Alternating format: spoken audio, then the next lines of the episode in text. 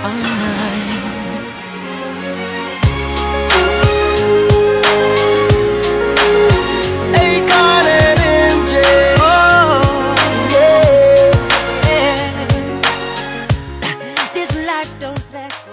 各位听众，大家好，欢迎收听《影榴莲》，我是沈阳，我是大玲玲呀。今天呢，我们一上来啊，就要跟大家这个预告一个非常重要，其实不是预告啊，你今天就能看着了啊。呃，上个星期我刚刚说的，我们呢这个这个确认的速度非常快，因为不不确认这么快的话，你们就你们就拿不着了。上个星期我们说过衣服的事儿啊，完了之后这个星期我们就今天大家呃在听影留言之后，将会在我们的微店里边就能看到呃这些衣服了。我们上个星期跟大家遇到一共预告了三件衣服，那么本周呢，我们先放出两件，因为这两件是当务之急，必须赶紧做出来的。因为六月初，六月二号、三号、四号，啊这几天就要高考了。那这去年、前年都有人在说能不能。做这个，呃，文昌帝君啊，文昌帝君，所以今年我们就早早的赶紧去这个动手，但没想到时间还这么紧，所以呢，我们就这个星期赶紧上线。如果有需求的，对文昌帝君，对将来的面想想穿个什么。啊，有有有加持的衣服去考试的，这这这这这这些啊学学子们啊，赶紧去抢！我们保证你能在六月二号还是三号之前能够收到，因为这个我们赶紧赶紧做，还是二十天的订购期。啊，虽然现在才四月份，但是二十天的订购期到完了之后，我们还有十五天的制作期，完之后发货，呃，就差不多就已经是五月底了。所以大家那个赶紧的去看一下。那跟大家说一下，我们首先放出的这两件我们今年的潮牌 T 恤呢，呃，两个主题啊。嗯，一个主题呢，就是我们的这个呃文昌帝君，呃，很显然呢，就是正面是我们文昌帝君的这一件，这个这个这个过去的这个 logo。那背后呢，其实是一个我们走我们叫双保险啊，呃，我我们这个 我们这个其实是一个双保险，对吧？哎呀，大大家说一下，对对对，我们觉得就是这个一一定要有搞一个双保险才行。那前面呢是道家的文昌帝君，背后的在在在这个。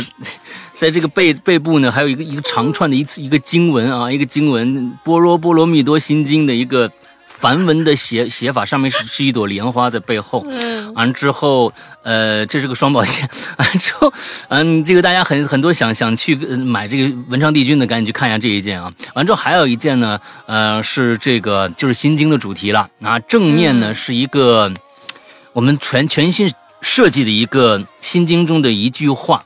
哎。这句话就是“色即是空，空即是色，亦复如是”。这个呃，这这受受想行识，亦复如是。这几这一个这这就这这一句话，这一个圈儿，它是这一句话整个是一个螺旋向内的一个螺旋状的一个体，一个一个一个形状，在在你的胸口，正好在你的胸口处。完了之后，背后还是跟那个。文昌帝君是一样的，完了之后是那个梵文的那个心经的，呃，梵文一枝莲。啊 梵文一枝莲，对对对对对。之后大概就是这两件，我们先放出。当上个星期我们还说有还有一件是一个真正的一个私人定制的一款 T 恤，那个我觉得时间不紧，我们先先放到下周或者下下周再发布。所以先把这两件紧着有点意义的，完了之后想在考考试，尤其高考之前能够拿到的这两件先发布。之后大家赶紧去看一看，订购期还是二十天，还是二十天订购期啊。完了之后我。我们还有十五天的这样的一个生产时间，之后我们就赶紧发货，争取让在大家在考试之前把这件衣服能够拿到手。OK，大概就是这个样子。先说一下跟大家，呃，这个我们的潮牌今年夏季潮牌相关的一些东西。那么至于那件私人定制。呃，是个什么东西呢？我想再卖个关子吧。本身我们其实做私人定制已经做过好几两款，最少两款以上了。当年的幺八，对吧？啊，幺八是那个完了，还有我们还有个火柴盒的那个花火的那个也做过私人定制。就是说，每一个人的衣服都是不一样的。也就是说，一件儿你你上面是有你的一个你想要的一个东西的一个。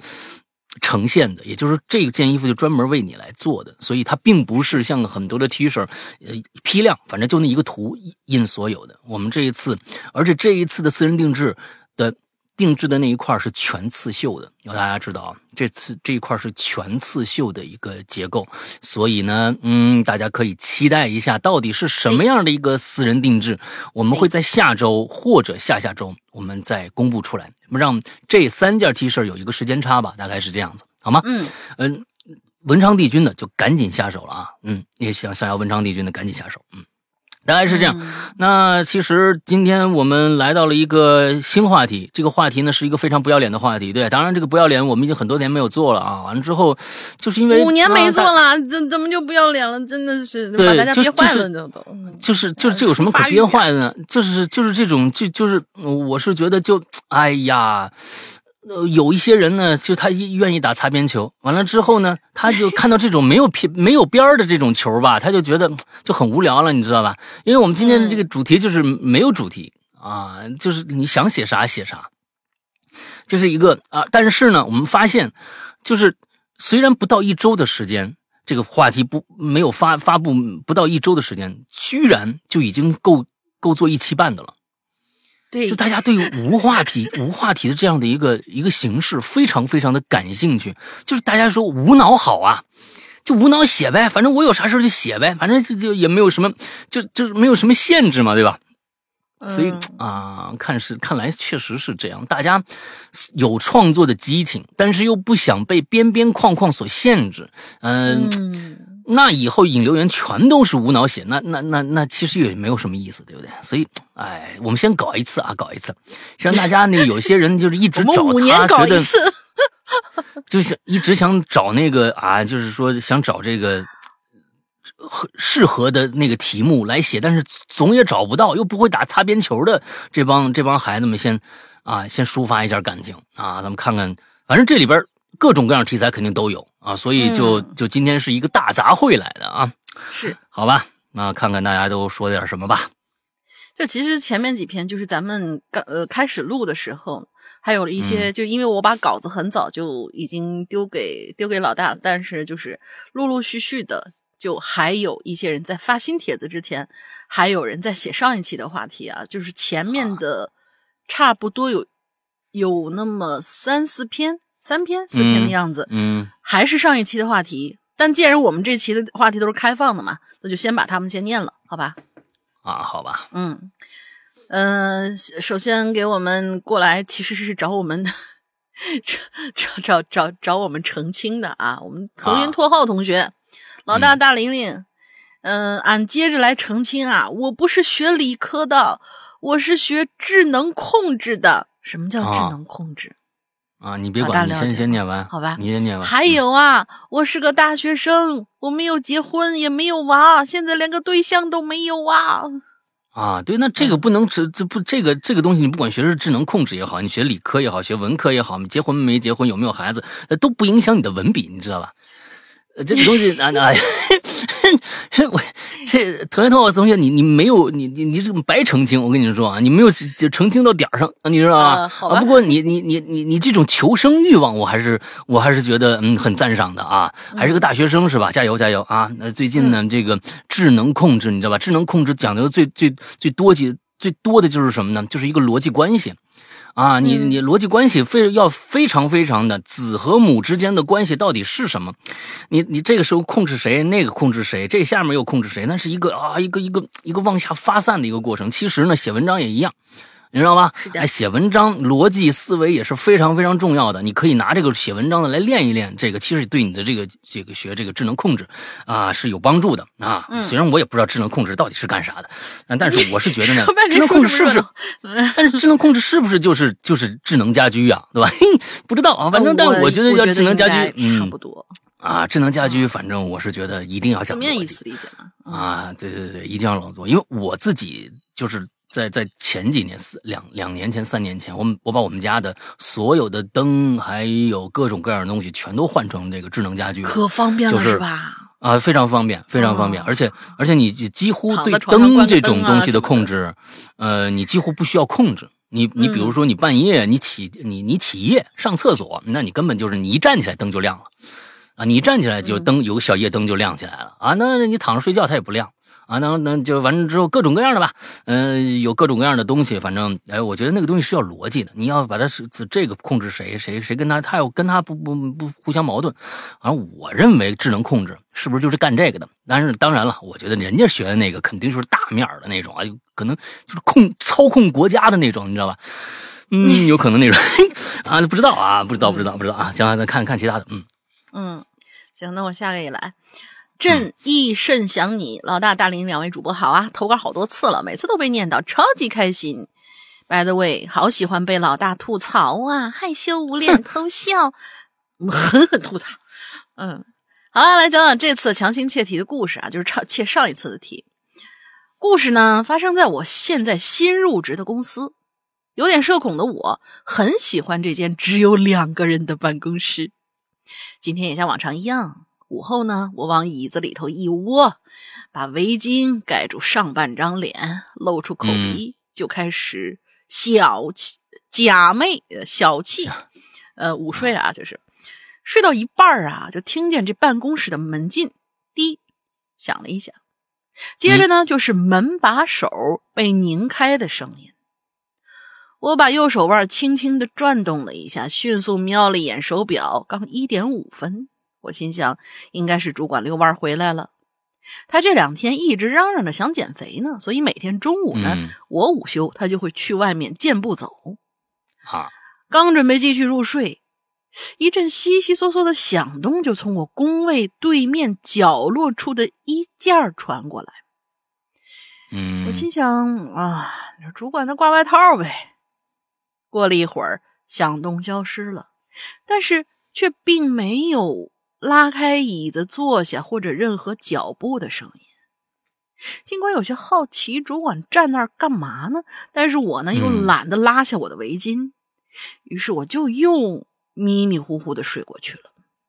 嗯到了一点半，午休结束，我伸脖子瞄了一眼主管的工位，看见椅背儿上挂着他的皮夹克，似乎还有一个黑黑的小脑袋，小脑袋顶儿在晃悠，什么意思啊？有可能是呃，比如说呃，蹲下来在在干嘛？就是从他那个位置，从工位上只能看着小脑袋顶儿，看不着人。对比如说他、嗯他他在对面，可能蹲下来的干什么，就只能看见一个小的凸起。啊，我有些小的凸起还行，真恶心 啊！所以说快点快点，你脑袋不是凸的吗？你这脑袋不是凸出来的吗？那凹回去的吗？真的是脏心眼子，你这凸起嗯我有些懊恼啊，本想摸鱼的，现在看来只能用心工作了。当我渐入佳境，办公室的门在“滴”一声之后被刷开，然后推开。我们主管一边扯着领子，一边喊：“哎呀妈，累死我了！早知道我带瓶水出去了。”我赶紧打招呼，哎，主管回来了。喂，哎，我话还没说完，我突然感觉不对劲，我赶紧就问：“你刚才没在啊？”主管猛灌两口水，说：“啊，没在啊。”我又试探的问我说：“那你中途回来的时候没想着拿瓶水吗？”主管挠挠脑袋说：“这我中途我也没回来呀。”这回轮到我傻眼了。好家伙，感情是我看错了，根本就没什么小脑袋顶儿。啊，早知道我大大方方摸鱼了。他就没有解释啊，也没有就是疑问那个到底是是谁啊，新的。然后、嗯、对，然后就转过来，就是接下来的一个星期啊，每天中午主管都会去健步走，我呢在工位上睡觉，而也几乎都是差不多的时间，我就会听见办公室的门滴被刷开，有人走到衣架那个位置悉悉嗦嗦，但是我都没有在意，毕竟咱也是资深的灵异爱好者。也没做过啥亏心事儿，大中午的，好几百人的公司，他还能闹鬼不成吗？嗯，结果有一天，有一天下午，公司突然群发了邮件，要求所有人重新申请工卡的权限。这里说明一下，哦我们是 IT 公司，对信息安全是非常看重的。我所在的办公区域是 B 级信息安全区的管理组，保密等级很高。嗯因此呢，这里的每一道门都需要申请权限、刷工卡才能通过，每一个工位也都被摄像头全方位的覆盖着。但是保安和保洁由于工作需要，所有的区域都可以刷专属的万能钥匙卡通过。正当我准备去 IT 部门重新申请工卡权限的时候，主管一路小跑跑过来：“哎哎，那谁，呃，他他他什么？正义甚祥，你说吧，小郑，给你看个东西，你你千万别害怕啊！”接着他掏出手机，是刚刚在保卫科用手机录的监控画面。只见画面上我正躺在椅子里盖着脸睡觉，一个穿着。黑色兜帽的人走了进来，蹑手蹑脚的来到了我工位对面的衣架边翻动了几下挂在衣架上的不知道属于谁的长风衣，打开衣服的前襟儿，钻了进去，之后就一直站在那儿，一动不动的看着我。嗯嗯最后这个有点力道啊，但是。哎，最后这个我本来是想说，可能是信息，就是中间谁拿了那个东西进来进来偷这个偷信息的这数据啊什么之类的，是是是是没有。完之后他最后是是钻进衣服里看着他，哎，我觉得这个还是很有力道的，嗯，还是很有力道的。这个其实其实其实我觉得这个是一个特别好的一个故事的一个一个架构。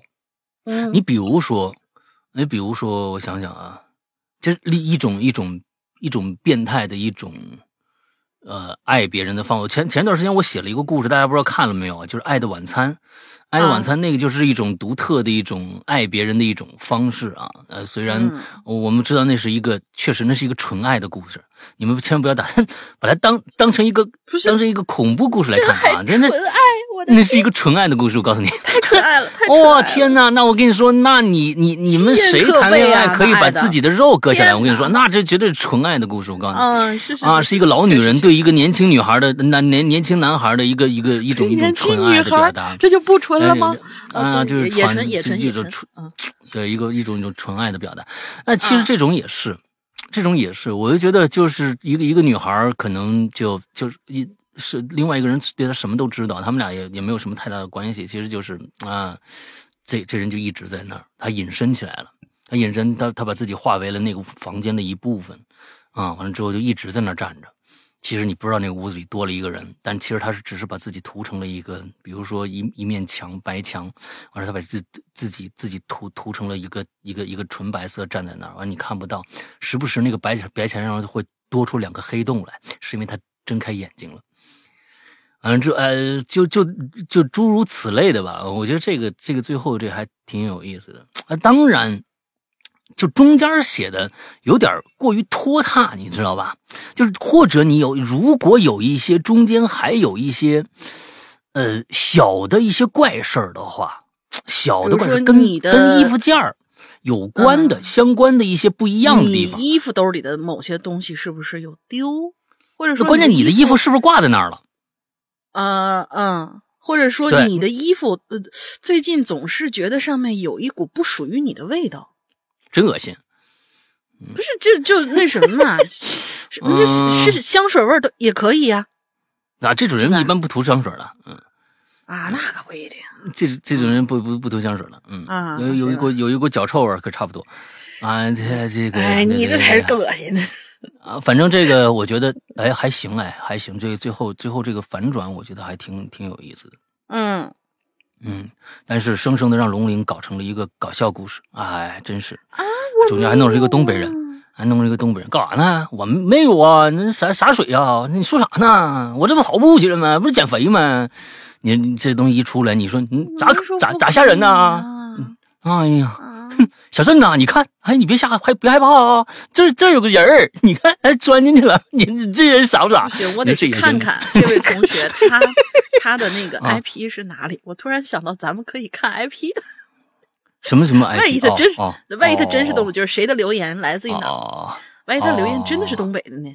对吧？啊，好，下一个叫陈征威啊，陈征威，石阳哥大年好，我是三群的罗恩，嗯，一个潜水十二年，睡觉不听榴莲就无法入眠，做家务不听奇了怪了就没法干，没有干劲儿的忠实老鬼友，感谢二位主播多年来的陪伴啊，度过我求学和工作的时光，也十分期待未来在京鬼友的聚会哦。你是在北京吗？那你赶紧找一下主任，把把把你先揪进那个聚会群去啊，完了以后我们。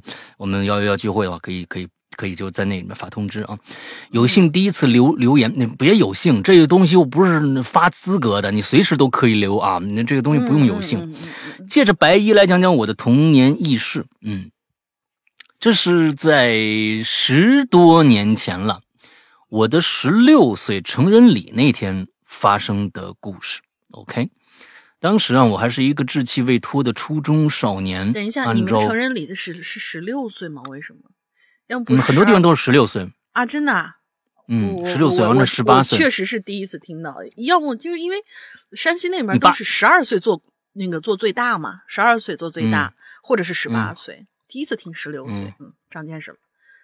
哦，十二岁是那人家是园所那个东西，那那那不是不是成人礼，十二岁肯定不是成人礼。有的地方确实十六岁就是成人礼，对。哦，嗯，按照福建的传统习惯呢，白天要请法师在宗呃祖宗牌前啊做法事，晚上呢便在酒店和这个家人同学呀聚餐。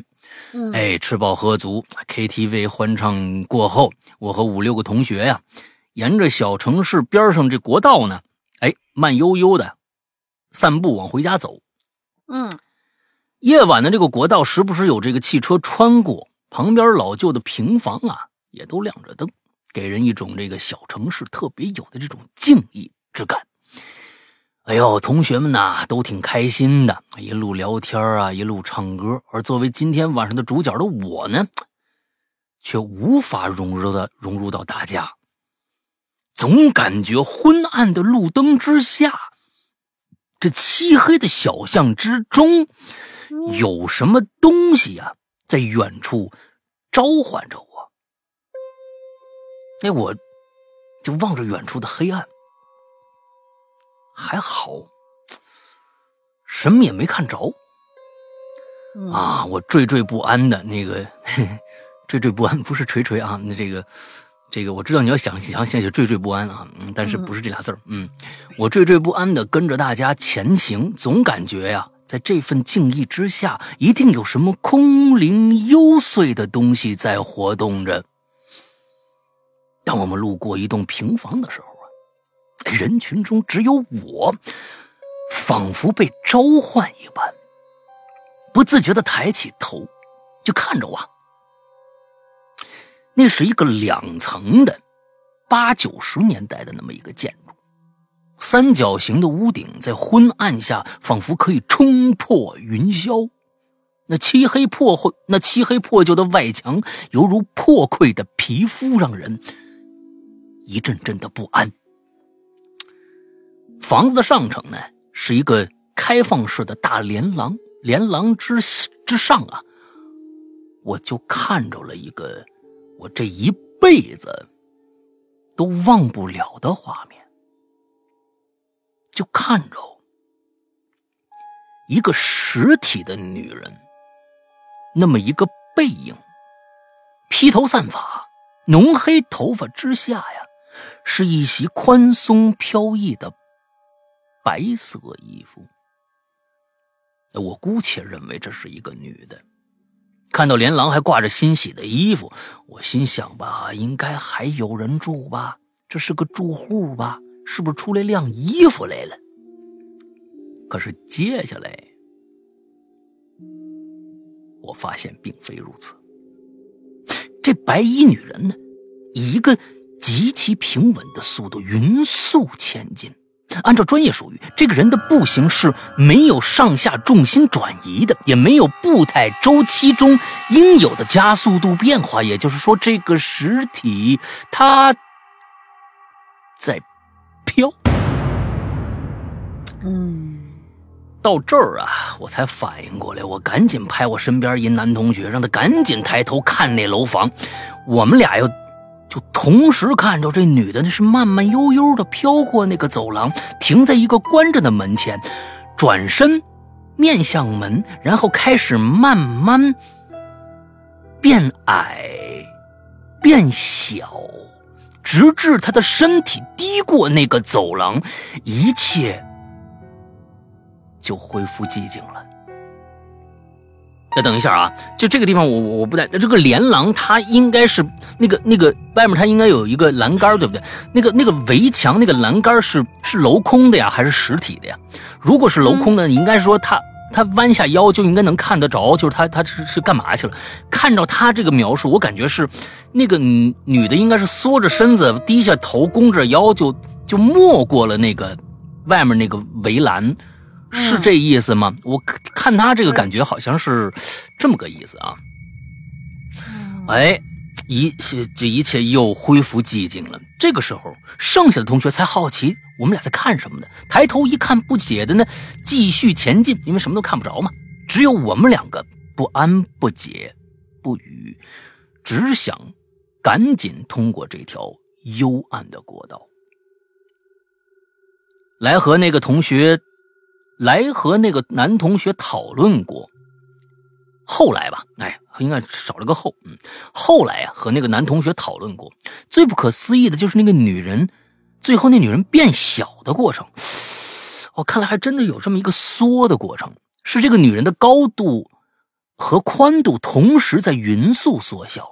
考虑过是不是可能她在下楼梯，但一是门关着，二是没有下楼梯时身体。上下重心的转移，三是女人的宽度也在缩小。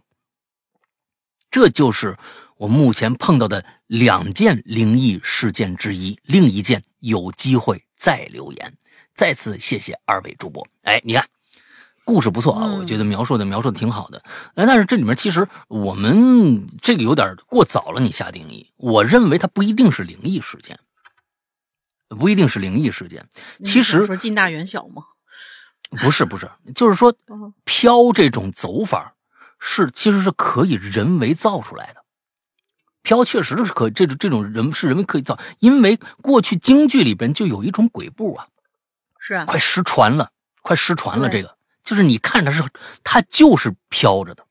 京剧里面确实过去有一个有一个技技术叫叫鬼步，我记得是叫鬼步，呃，可能是说错了，但是我记得是叫鬼步，就它本身就是就让你你本身你看咱们在看京剧的时候，有时候是不是觉得他们当当当当当当当当当当当走的，不管是不管是哪种角色吧，他都没有上下起伏的这种功能，都是踮着脚哒哒哒哒小碎步往前走，你看他肩膀基本上平的，尤其是这种鬼步，你可以看到他感觉就像是有个那个。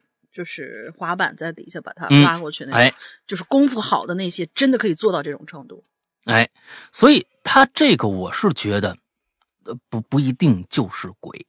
第一点，第二点，你到最后发现他是高度和宽度同时在缩小，那我相信那是一个晚上，完了之后你们又在又又是呃，应该你这里没有写这个楼到底离你们多远，那么有可能呢？在锐度不高的情况之下，在锐度不高，那它本身对比度呢，其实就不是很高了啊。基本上在那个时候，你看不到细节的话，如果我们再想一想，如果他面对了一个门，他想进这个门的话，他不开门，他只有一种方式，就是这个门的下边你们看不到，有可能是有一个大洞的，他想钻进去。那么钻进去，无非用两种方式，弯腰是一个，另外是让。双肩收缩往前收，他才能用更小的体积钻进去。那有可能是他在做这个弯腰收肩的动作，你可能觉得哎，就收起来了。当然，我这只是通过你的描述来想象当时的场景，但可能真的跟我想的不一样。那个时候你看到的，可能我自己要当在当场时候看到那个的话，有可能也是那种就感觉是一个缩小术。就是嗯，超级马里奥那个放大时间过过了，完之后缩成小的那个那个整个那个过程也可能，但是其实有的时候嗯不一定都是灵异现象啊，先别把它归到那里面去，嗯，先别把它归到那里面去啊。好，嗯，那下一个，你今天记得选最佳哦。嗯，我知道。嗯，看听了半天，好像还没出现，但是。啊，嗯，下一位，贺 C，贺 C 九二，山哥，龙云姐好，我是贺 C，澄清一下啊，我是九九年的，不是九二年的。回归正题，今天关于衣服的主题，我采访了我的父母，他们想到以前关于衣服的一个我们家乡的旧习俗。嗯我呢是住在浙江宁波，大约在六月份的时候，都会有晒煤的习惯。那个季节气候湿润，特别的潮湿，衣服如果不晒的话，一定会发霉，所以家家户户都会把衣服往外面晒在地上，一字铺开。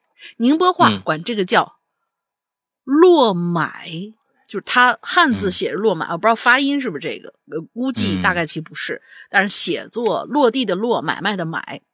嗯我外婆家对门的婆婆啊，性格很慈祥，对我妈妈特别好。在我妈六七岁的时候，那位奶奶就已经八十多岁了。而她家晒衣服啊，晒的衣服啊，与其他家相比，显得非常特别。嗯，有清朝时候的灰色的大袍子衣物，嗯。蓝色的绸缎寿衣，还有绣花鞋，各式各样，很多套。村里的女孩 既对这些老旧衣物感到害怕，又觉得很漂亮，忍不住想过去看。就这样啊，这位婆婆年复一年的把这些衣服都拿出来晒一遍，每次都像是古董博览会一样，引起村里众人的目光。嗯我插一句，我我猜啊，是不是老人们一般有的老人习惯提前置备一些什么东西？他是不是自己想要去晒一晒？不知道。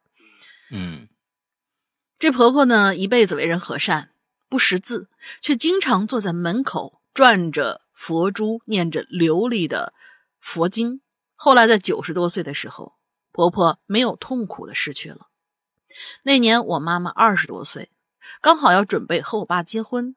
婆婆走那天，我妈还买了婆婆最喜欢吃的蛋糕，送给这位慈祥的、慈祥的呃送送给这位慈祥的老奶奶。你前面奶奶后面婆婆，我一直没反应过来。啊，这期写的比较短啊。其实我妈妈说了很多关于婆婆的事情，有契合的题目，下次再来讲讲。祝嗯归隐人间越来越好！来呀，来呀，来呀！我们聊仙班了，嗯快快快来！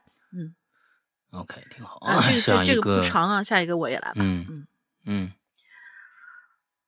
嗯，下个是我们那个蒙山赵四那张破嘴同学啊。Hello，上大大，龙玲姐姐，这里是道听途说的老四儿，老四。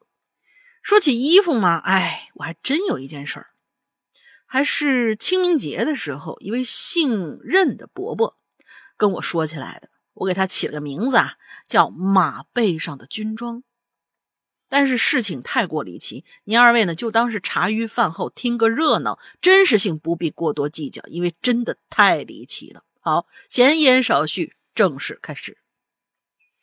这位任伯呢，在我很小的时候就不在村里住了，儿子在城里有了工作，买了房，搬城里去了，直到今年才回家一看，顺便呢赶上清明节回家扫扫墓什么的。这老爷子到我家之后，就跟我爹侃且大山，说给他的一个太姥姥扫扫墓，因为呢年代久远，连墓的这个具体位置呢都已经不知道在哪儿了。我爹就说：“哎呀，这个老姥姥啊，在我很小的时候就已经去世了，对他的印象，哎，真就是有点模糊不清。”任伯就说了：“嗨，不用你说。”我当时才十来岁呀、我能记得呢，只有在他屋里睡过一个月的觉。但是我总感觉这每天半夜都会有骑马的声音，然后这太姥姥呢就会轻手轻脚的走出房间，之后就听到太姥姥叽叽咕咕跟谁说着些什么。但是我当时年纪太小了，我就没当回事儿。可是吧，这屋里屋外的就只有老太太一个人呢。你说她这是跟谁说话呢？我老爹呢就点了根烟，示意任伯继续说。任伯就接着往下说：“说我估计这个老人家一个人时间长了，没人跟他说话，他呢就跟我说了这么一件事儿。是上个世纪三十年代，那个那是一个动荡不安的时代，村里的精壮小伙子，除了任职村里或者镇上的警卫安保工作的人员，其余啊都被当作壮丁了。当然，回来的少之又少。”一大部分人因为不想死在战场上，干脆就一不做二不休，当起了蓝兔子。什么叫蓝兔子呢？拦路的拦，就那俩兔子那俩字，也就是说，字面意思吧，就是土匪拦路的。要么感觉自己不行，赶紧撤下来。哎，什么？要么感觉自己不行，赶紧撤下来，这啥意思？呃，就人家说的是两个，要不然呢当了土匪了，要不然呢就撤下来了。要么撤下来，这是跟前面那个。好好好，好的好的好的。黄排长一听，急脾气上来了，一个敬礼，说保证完成任务。有一些土匪是被逼上梁山，其实呢并不想。这儿接的真是感觉像两。黄排长是谁呀？对呀，这黄排长是谁啊？嗯，黄排长前面没说吧？黄排长是谁呀？没，还少了一段。在这说啊，黄排长一听，急脾气一下上来了，敬了个军礼，说保证完成任务。有一些土匪是被逼上梁山的，其实呢，并不想在山上胡作非为。黄排长呢，就打感情牌，果然是有效的，一大部分人都选择了投降，只得逼的。只能逼的少部分顽抗分子节节后退。眼看胜利在即，不想这个时候却出了岔子。黄排长每天晚上在完成剿匪任务的时候，都要回家看一看自己的妻子和刚出生不久的孩子。每次都跟几个战友骑着马，凌晨的时候陪伴着黄排长去回去自己家。妻子也会一直等着。黄排长通常待一会儿就走，就这样一直持续到剿匪快结束。但是最近一连好几天，妻子都没有等到黄排长，内心不免就惶恐不安了起来。我估计他中间少的那一段，应该就是黄排长是负责上山剿匪，就是打那帮蓝兔子的，抓回去可能就是强制入伍吧，那种感觉，少了这样一段了。这天晚上，老远就听到有马蹄跑来的声音，妻子心中一喜，连忙出门迎接。待走到门口，远远就看见一匹马，一个人走了过来。月光皎洁，却看不到黄排长的身影，只能看得到衣服，连军帽也没戴。只有一个人，一匹马，缓缓的朝妻子走过来，越走。越近，妻子感觉不对劲，因为那个人准确说，他不是个人，就是件衣服，就跟泄了气的皮球一样，随着渐渐走近，越来越瘪，上面的人就跟瘫了一样，越来越小。嗯，跟上面那个女的是一起的。嗯，等那匹马来到了妻子身边。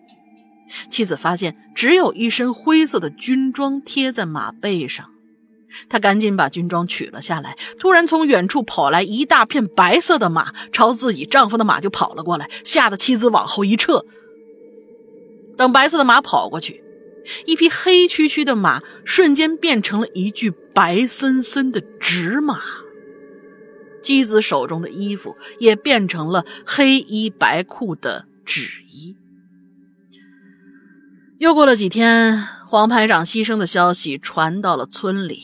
原来是黄排长晚上回家探亲的路上，顽固不化的土匪在路上袭击了黄排长跟他的战友，据说一枪就打到了头上。黄排长跟战友当场牺牲，匪头子把黄排长的脑袋砍了下来，挂在了自己的寨子门口，以壮军心。战友得知排长被砍了脑袋，嗷嗷的发了疯一样的攻打寨子，最终匪头被击毙，终于除了一大害。至于黄排长的马，有人说跑走了，有人说在战斗之中被打成了筛子。至于这个马儿到底怎么样，我想只有他自己知道了。好啦，今天的道听途说就到这里，两位主播辛苦辛苦。Hello，怪谈收听成功。嗯，你这道听途说听一半啊？你这黄排长从哪跳出来的？你这是啊？当时他讲的时候，你没有，你哎，你没有，你没有制止？哎，等等等等等等，你你你你再说一遍，这黄排长从哪跳出来的？是吧？对啊，对啊。哎，好吧，下一个啊，你往上贴的时候，如果你你没有复制上的话，你也可以给他编一段，就是哎，怎么这儿这黄排长是谁呢？你复制的时候，你你看一眼，嗯。下一个一共好像十个叉啊，嗯，全是叉。山哥龙一姐，你好，我是三群的虎虎猫。一一不小心呢，错过了上一期榴莲，所以这次啊，我还是讲讲关于衣服的事儿吧。嗯，这从从现在还没离开过衣服呢。大概初三的时候，妈妈给我买过一件很好看的毛衣。我妈虽然工资没那么高啊，但是很舍得给我买那些相对来说比较贵的衣服。这件毛衣呢是墨蓝色的，前面有一个很大的 V。啊，V 字领，呃，还是有个图案呢，我不知道啊，是 V 字领还是有个很大的 V 的图案啊？嗯，我很喜欢这件毛衣，很喜欢穿着它，抓着旁边的人，假装自己是一个哦电压表。嗯，OK OK，啊，这个是这这这，那看来是一个在前面绣了一个 V，是不是？啊，有一个图案。啊，好像是初中时期呢，我成绩很好，但是我现在回想起来，人生最优秀的时候，用现在的话讲，当时我真的很卷，哎，每天的精神呐都非常的紧绷，哎，我要背好多东西，要做好多东西，不管是不是学校里老师要求的，我对名次有一种病态的追求，但是快中考的时候啊，成绩就突然下滑，索性呢。就选择被保送去我这个初中对口的高中。这个高中并不是最好的选择，但是对于已经在崩溃边缘的我来说，确实是一剂安慰剂。嗯，啊，那这起码是保送的呀，咱们对不对？啊，咱们现在起码是保送的。上了高中，呃，上了高中呢，我给自己的压力也很大。我对最好的那个。我我对最好的那个只招三十个人的班有病态的执念哦，就是那个尖子班、尖子班嘛，对吧？妈妈其实并不知道我的心理状态，她还是会给我买很多好看的衣服，想让我不在不强制穿校服的学校里呢绽放一点光彩。但她其实不知道，这些漂亮的衣服会被我焦虑的手揉搓、揉皱、揉烂。我控制不住的破坏手边的东西，也控制不住的破坏我自己。人生的前十八年，我都坚持认为我的人生会是一幢很高的大厦。我挖地基，我打山庄，我起高楼，但是高估了我一滩烂泥一样的心理状态呀！楼起了，越来越高，越来越重，最后在临界点。他就崩溃了，也不记得到底是因为什么。我想做一个小小的尝试，我吃了很多的药，在物理课上穿着那件毛衣。其实致死，啊，啊，其实致死量是我吃的好几倍，但是被送去洗胃了。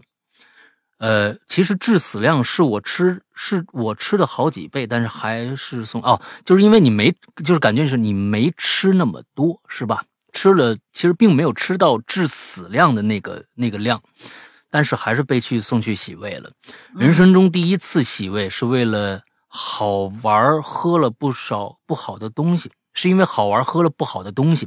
但这一次不是为了好玩，我吐了吐了，到处都是，毛衣上沾了很多，和我的人生一样，从光鲜亮丽到急救室被按着的一堆破烂儿。嗯嗯，和我的人生一样，从光鲜亮丽到急救室被按着的一堆破烂嗯，可能这话，嗯，没有那么通顺啊。那感觉就是，嗯，我认为的那个光鲜亮丽、亮丽和现在如烂泥一样的我，是吧？就是大概是这个样子。对，灾灾后重建很困难，嗯，但我不想再盖盖高楼了。我在一堆废墟当中挑了两块破板。找了点帆布，做了一个破破烂烂的小屋。我没有在追求什么名次、成绩，我为什么都不在乎？我什么都不在乎。我浑浑噩噩高考，考了一个以前我甚至没听说过的大学。我想学动物医学或者动物科学，我想给猫绝育或者养大象，但是家里人不同意。那现在学了某个名声已经很臭的工科。那件毛衣被丢掉了，在我妈发现脏东西洗不掉以后，呃，药物的药物的，嗯，在我妈发现脏东西洗不干净以后被丢掉了。药物的作用并不大，断断续续的吃着也慢慢好了。可能在，可能是寝室里养偷养的小猫治愈了我，也可能是半夜翻出去和新疆兄弟吃烤串治愈了我。真要追究起来，应该还是不在乎了。现在我在废墟的棚子里过得还算可以，以后怎么样，我不在乎。谢谢大家听我絮絮叨叨这么久，也谢谢这么多鬼影这么多年鬼影的陪伴。希望大家能在日后平安顺遂，在追逐名利的时候不忘身边的风景，非常好啊。嗯，这篇这篇文章我觉得，嗯，可能是我今天第一个想想去放到今天最佳的，但是我就不放了。为什么？因为。嗯，这可能是你生命中比较灰暗的一个时刻。我不想把你的最灰暗的当成我们这一期好像很辉煌的一个所谓任人品评的一个一个就是一个东西那样。嗯，但是你写的很好。嗯，其实我是认为，因为我觉得我可能对于你后后期的这个东西，我可能比较有发言权啊。就我从小呢，呃，对于。名利的追求完完全全不在乎，我是一个完完全全不在乎这一方面的人。就是比如说小时候，呃，学校要给我一个中队长当的二二道岗吧，大队长是三道岗嘛，二道岗，我婉拒了。那时候我就婉拒了。完了之后让我做做那个组长，就是那我们那一个一个那那一排那小小学生啊，都是说小学的时候啊，小学给我做那一排，完让我做这一排的组长，我我也我也不干。我唯一干的一一个一个班委的工作就是劳动委员。我特别喜欢那个，因为，因为什么？就是因为就是每个星期六大扫除的时候，我就可以去我们花匠那儿去推那个推车，我觉得特别好玩。还有铲子，啊，拿一大片一大堆的铁锹，完了之后推一个铲子，风风火火从里面跑出来。我一直到现在，我对名利一点一点都不在乎，但是不能完全不在乎。就是到最后，我其实我是我是觉得人。在这个世界上活着，一定是为了什么？一定是你有，你有你的那个在意的那个点，那个点，你，你一定会在这个世界上找到一个你愿意为他争名夺利的那个点。那个争名夺利是加引号的，是加引号的。你比如说，有很多人虽然自己不爱争名夺利，但是有了孩子，为了让孩子过上更好的生活，他不得不去做。有的时候是这样子的，他并并不是为了我自己，我怎么样怎么样怎么样。但其实，在这个世界上，一定有一些美好的东西让你会去在乎，那个在乎是很重要的。现在，如果说现在你你觉得我现在有着这样的一个所谓的心理上啊，你原来在你那心理上，你是在住建造一个一个高楼大厦，但是有可能中间的水泥连接部分是可能最薄弱的。到了高高处的时候，它就坍塌了。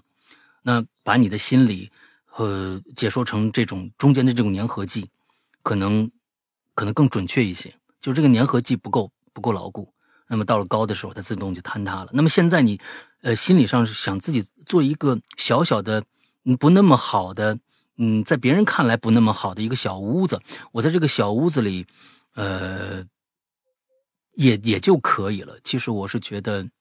你可能还没从那个那个过去的那个里面走出来，过去给你那个伤害太大了，那个你所谓那个卷，你对所有的那个东西的一个追求，其实我是觉得要求进步这件事情，我们我们任何的时候，我们不能把一件事情从一个极端提到另外一个极端。要求进步，要求自己好是永远没有错的，这件事情是没有错的，这个。关键看你用什么手段去达成。如果你用卷的方式去达成的，那可能你自己太累了。你甚至有一些人可能他不觉得累，但是他就想他就是坏，他就想用各种各样，嗯呃，就是让别人恶心的方式来达到他的目的。他从里面，他不光是得到了所谓的往上的，得到了名，得到了利，还还得到了某种破坏别人的快感。那这这种就更不可取了。但是我是觉得让自己好这一点，是完完全全，你可千万不要把它。降到一个说，这我我过去太卷，就是因为我太看重我自己，或者我太自私了。不不不，人本身就是一个自私属性极强的生物，本身就是这个样子。为自己好是绝对没错的，只是看你用什么样的方式而已。那么过去，那自己思考一下，就是过去的那些名和利，对于你来说为什么那么重要？为什么那么重要？能达到一个找到自己一个平衡。是想让别人认可你，还是说要证明自己？这是两方面。如果是第一项的话，大可不必，因为别人对你的，你想在别人的那个面证明你自己，那你一辈子实在是太累了。呃，任何的一件事情能瞬间就把别人在你的你你建立起来的光辉形象一下摧垮到一一一败涂地。但是你自己想要证明自己的话，那我觉得无可厚非。所以这一点到底是什么？你自己要想清楚。今天你写了这么多，我特别感谢你能够相信我们的这样的一个平台，能够愿意在这儿说说心里话。我也能感感受到这么多年来你下来到现在，你心中那些痛，嗯，觉得感觉上那件衣服是你那个那段时间最光辉和最暗淡的一个一个缩影，它现在已经被扔掉了。但其实我是认为。有这件衣服在之前，你一直能记记住那个有 V 的像电压表一样的那件墨墨蓝色的那件毛衣，在你的心里，我相信你不会回到当时那个那个时候的你了。不过，你要记住那件毛衣还有光辉亮丽的那个时刻，那个时刻是没有错的。要现在要把那个东西要找回来，而那个东西只是为了让你自己开心，不要去证明给别人看就 OK 了。嗯，好吗？好啊，今天嗯，下一该我了，嗯，那下面两个吧。下该下边该我了啊，这个是我念的吗？啊，是我这我念的是吧？叉叉叉啊，是吧？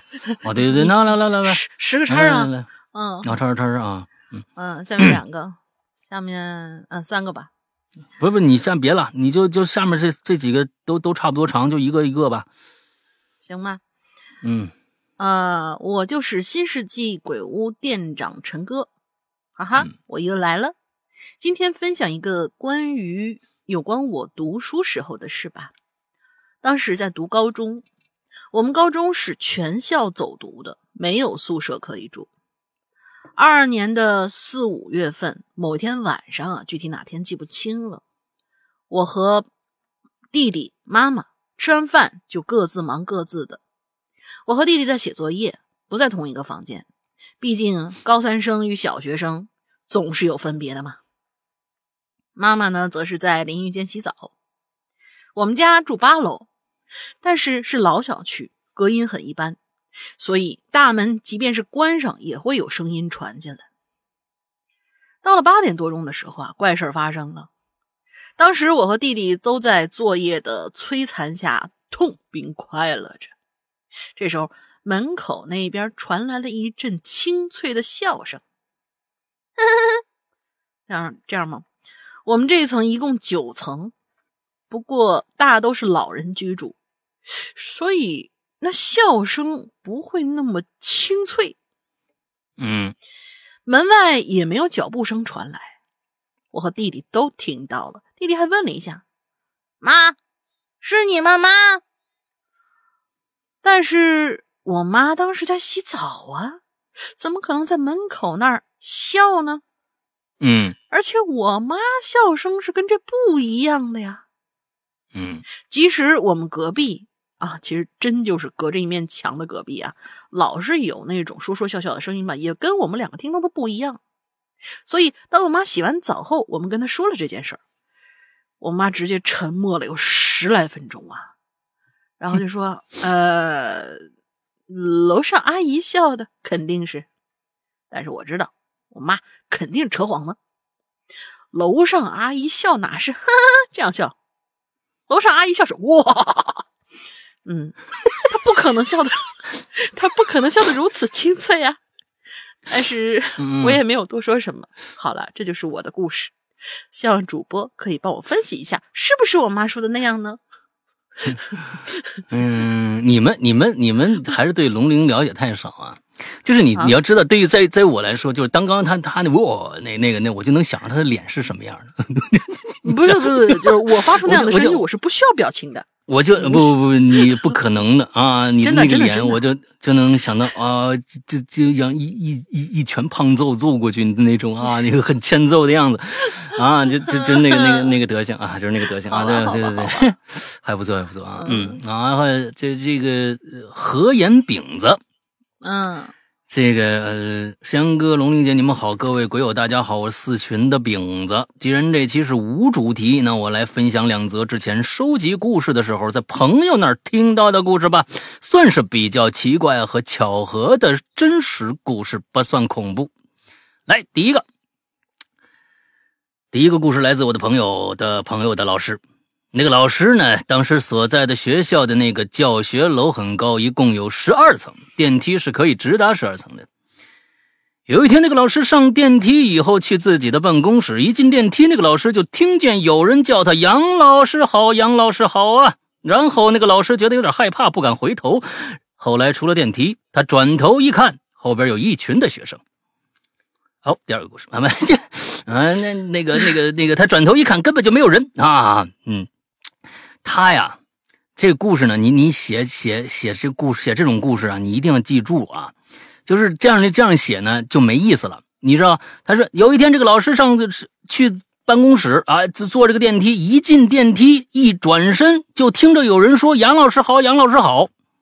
你后面跟的是，然后这个老师有点害怕，但是这个你接这个大家不明白，因为你前面没说他进电梯的时候有没有人呢，对不对？你进电梯的时候，肯可能是有人的呀。那后边有人叫杨老师好，那这肯定是没没问，就是那没问题啊。那他害什么怕呢？所以后边肯定跟一句：这杨老师记得他上电梯的时候，后边可是一个人没有。现在这声从哪传过来的呢？这老师觉得有点害怕，不敢回头。哎，这个逻辑就穿上了。要不然你少这句话，我后边就说后来出了电梯，他转身一看，后面站了一群人。对你让我感觉可能就是这样，对不对啊？就是那可能我说后面站了一群人，他才舒了一口气哦，原来真的有人呐！啊，那这这这这可能这个故事还好玩一点，对不对？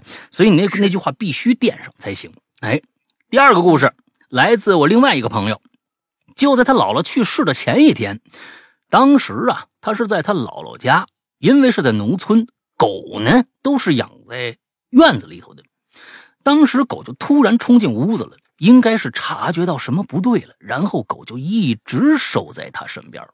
谁身边？是姥姥身边，还是这这这这这给你讲故事的这个人的身边啊？但奇怪的是，他姥姥家除了他和那只狗，没其他人，所以狗当时的行为就显得有点奇怪。为什么？这狗跟人在一起不是很很正常吗？我觉得，我觉得不奇怪啊。你你觉得村子里面的狗就一直在村子就是门口待着吗？不，他们也进进屋，一吃饭全进屋。谁说就一直在外边待着？后来第二天早上，他家里人就告诉他姥姥去世了，然后他姥姥家那只狗也摔死了。但是那只狗平时都是挺听话的，前一天也活得好好的。但就在那只狗去世的那天早上，他们家里人听着啊，有人开他们家房门。然后呢，他们就看着那只狗疯一样往外面跑。后来不知道怎么就被发现，在其他人家的什么东西就被发现，在其他人家屋顶上摔死了。啊，不是你等等，而而他姥姥跟他们家那只狗应该是差不多时间去世的，所以就很巧合。这就是今天带来的故事。以后有故事，我还会再来。以后你你先把你这里边的各种 bug 先先去一去，你再说啊。那这第二个故事里面啊，哎，如果这两点啊，他到底说是说这这狗摔死了，是从别人家的房顶跳下来摔死的，还是摔死在别人家房顶上了？这可是两个质的区别。你这个地方你写的，后来不知道怎么的就被发现在其他人家房顶上摔死了。就这个，我总觉得你是不是写的病句？是不是从别人家房顶上跳下来摔到地上摔死了？在别人家房顶，你为什么用“摔”这个词？他是从哪儿下来的？为什么用“摔”这个词？所以我就就很不清楚。就是如果自行跑的话，那肯定是有一高一低。比如说的那那周围一个楼，那对面别人家房顶是一个一楼，你们家这这是一个五层，他可能从那上头一跃而下，啪啊！或者是有人在房顶上看到他在房顶上什么捣乱呐、乱拉乱尿啊什么的，就是对方心坏透了，抓起来他在房顶上摔死了。这这是两个概念，但是你这嗯。嗯，对，哎，何言明有好多解法。何言明子，下次写故事时候一定注意细节啊！你自己，你有时候其实是这样的，说说实在，确实是这样的。因为啊，写故事的时候，尤其像这次我们在做这个七咒的时候，这个星期我们七咒第二个故事这个换马上要上线了，星期二就上线了。嗯，其实，在写故事当中。我和赵曙晨这个故事一共改了多少版？到最后，应该他是从第三版开始给我看的，一直改到现在，应该是第九版了吧？第九版了。因为作为一个第三方，就是我作为一个读者来去看的时候，中间确实会有，因为你要知道，当时七页和现在的七咒的结构，呃，差不多，它不是一个顺序描述的故事。它不是一个时间线正序的故事，它是一个非线性的，它是一个非线性叙事。所以呢，在非线性叙事上的难度就要在于，在每一个就是这些零七八碎的这些各种各样的情节，到最后你能给拼成一个完整的拼图。但有的时候就会在各种小细节上有一些 bug，或者他。他认为他已经想得很明白了，但是没讲明白的地方。但是第三方像我在看的时候，可能就能看出，哎，我说这个地方不明白，这地方逻辑有问题，这地方可能他不应该说这样的话。所以，我们其实大家现在听到的这一版，是我们从第三版从去年开始就一直改到现在的第九版的故事了，而且听的第一个故事第八版。而现在我们做的第二个故事第九版，就是说我做完第一个故事的时候又改了一版。所以大家其实想一想，我们其实平时做大家听到的那些故事，其实我们在后背后其实有很多很多这些要要付出。所以有的时候自己大家在写故事的时候，逻辑上他认为自己是清楚的，但是放在文字上有可能就会产生歧义。这个歧义有可能自己在返回去再看的时候还不一定能发掘出来。就是说，哎，这个地方其实他自己已经很了解了。你他不细读的话，有可能还会产，就是你像这个就是摔死了。其实他这只狗在别人家房顶上，如果真的摔死了，这是整个这第二个故事最离奇的一点。但是他没解释，所以我就觉得有可能是从别人房顶上跳下来摔死的吧，要不然。这一点上来说，你想想，咱们说啊，北京最高楼啊，国贸三期楼顶上有一只摔死的大象。大家一听这个故事就来神了，对不对？好家伙！我靠，他从哪儿跳下来的？还是大象？他从哪儿跳上去的呢？不是，你先别说是他上哪儿了，你都不知道。他是没有在高的地方。我说的是这个意思，是没有在高的地方，他从哪儿跳下来还能摔死？就这故事本身这一个梗就够大家解释半天的了，但是他这个最后我是觉得，哎，最离奇的地方他都没解释，所以我感觉可能是从房顶上摔下来的，不是摔死在房顶上嗯，好吧，嗯，下一个，嗯，下一个我也来吧。完了之后你那稍长一点，嗯，张思早，这都是没听过的名字啊。从没留言过的老鬼友趁机留言，希望 A P P 能加一个播放历史功能。那些集数很多的长篇，听了几集之后，下次想继续听，但常常忘记，记不得听到哪集了。嗯，我就是因为这个导原因导致很多长篇没听完，多惨呐！哎呀，我们我们可以加，真的可以加。但是你知道吧？就是你要知道，我们上一版的 A P P 距现在这一版的 A P P 有多长时间了？就但是我们那那我们那工程师也是没一直没闲着呀，就人家干完人家的活享享受完呃这个这个啊家庭的，人家有孩子，孩子也岁数刚刚可能还不到上幼儿园的吧，还抽着空给咱们做，人家一直没停。你就想想，咱们改一个功能有多难。所以我知道一定会加进去，但是呢，呃，现在好像还真的没法那么快就能实现这个功能。我们的 A P P，我心里自己非常清楚，我们那里边的 bug 有多多，你知道吧？硬硬着头皮上啊，真的是硬着头皮上啊，能够坚持到今天，真是已经实属万幸了啊！也是也是觉得有各位鬼友海涵呐，要不然其他的早就投诉完了。是不是还能干到今天？大家也知道，就我一个人，还有一个工程师，俩人干这个事儿。你说，嗯，也确实真的劳烦大家做个笔记吧。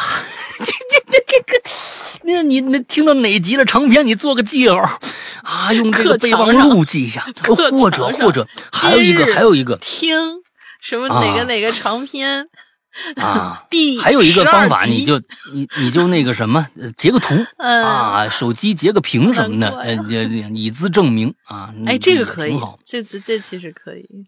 嗯，好吧，是个好，真是对不住大家了。嗯嗯，我下一个，下一个 Dylan，呃，Dylan 同学，山哥好，大玲玲好，从二十一听到三十二。不知不觉，十一年过去了。哎呦我天！哎呀，非要说岁数嘛。鬼影都充当着睡前故事的角色，一度被不少朋友骂我：“哎，你这个变态呀，怎么听这些东西呀？”嗯嗯什么的。这是我第二次留言啊，就说一个我跟我高中同桌的故事吧。嗯，二零零七年，高中二年级的我。在文理分科之后，来到了一个全新的班级，然后就跟我同桌坐在了一起。虽然经历过互看不顺眼的过程，但慢慢了解对方之后，就成为了彼此的挚友。嗯，高中毕业，我离开了家乡去外省读书，而他呢，女他，则在则留在了本地。虽然相隔一千公里，也完全没有影响我们的友情。QQ 隐身可见，微信置顶的聊天都是对方。记得当时刚开始使用 iPhone 的时候，不支持后台运行嘛，他还被他骂为什么 QQ 总是上上下下的，因为他给我开了上线提醒，我一上线，他的 QQ 就会，嗯，快被快被烦死了。嗯，大学的时候，我们有也都有过男女朋友，会时不时的吐槽各自对象。他受了委屈会来找我倾诉，我惹到女朋友也会问他女生到底在想什么呀？怎么哄女孩啊之类的。啊！大学毕业之后，我继续读研，他选择了工作。每逢寒暑假回家，除了见见亲戚，第一个见的绝对会是他。他呢也会请年假来我读书的城市找我，吃吃喝喝，放松几天。二十五岁的时候，我们都恢复了单身。一个很偶然的机会，我们开玩笑说：“哎，要到二十八岁的时候，如果大家还是单身，那咱俩结呗。”他说他想要个家，可是，在约定好没多久，他的命运就发生了翻天覆地的变化。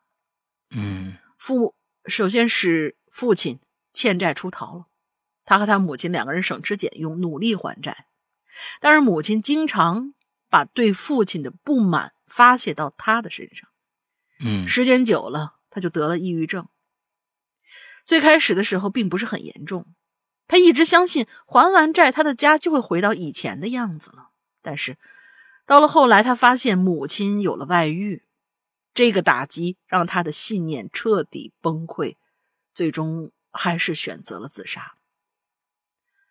在他离开的那天晚上，他给我发信息说挺想我的。我说：“等我回家了，出来吃火锅呗。”第二天，我就收到了他去世的消息。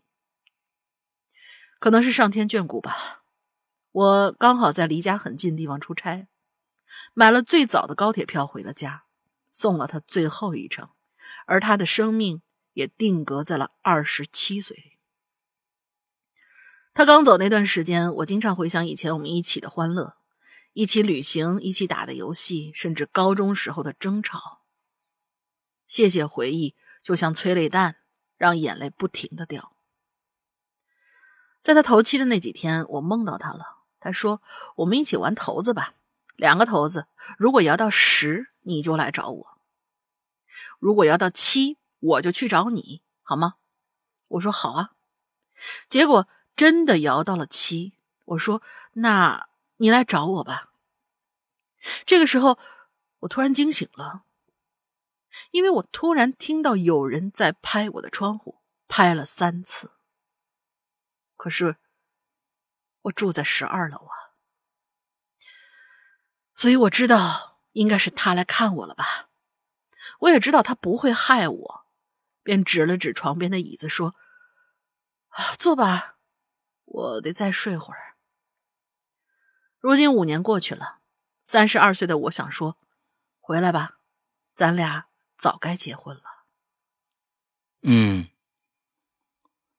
嗯，挺挺挺棒的一个故事啊！嗯，这是一个真实的事件，是呃，往往真实的事件啊，让我们没有办法，这总是唏嘘不已啊。本以为本以为这是一个，我觉得应该是一个 蛮好的一个结局啊，啊，没想到最后对，嗯，挺可惜，是呀是呀是呀是呀，嗯。嗯，那今天写的好的怎么都是那么伤感？我不希望把把伤感当成一种荣耀去到处到处去炫耀的感觉，我也不想把这这这一篇定为今年今今天的最佳，并不是写的不好，我觉得写的很好，但是我只不过是不想把别人的伤疤放在外面，一次一次被别人品评的这种感觉。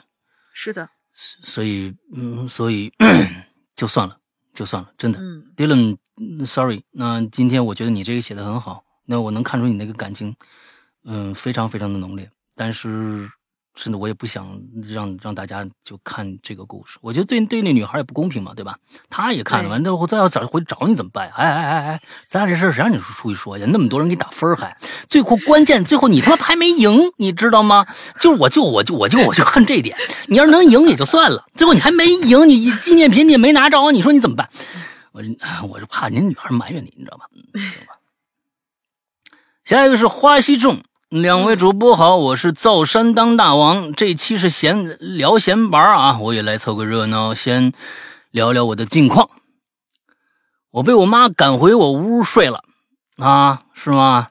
你妈最近哈，前两天吓得我整宿开小灯啊。发现真的没啥事儿，我才放心关灯睡的。谢天谢地，和尚和尚没来找我。哎，你你大家你们要是不知道和尚什么意思，听着上一期啊，我对他妈还有和尚还有他做了一个非常完美的一个一个分析啊，嗯，哎，听一下。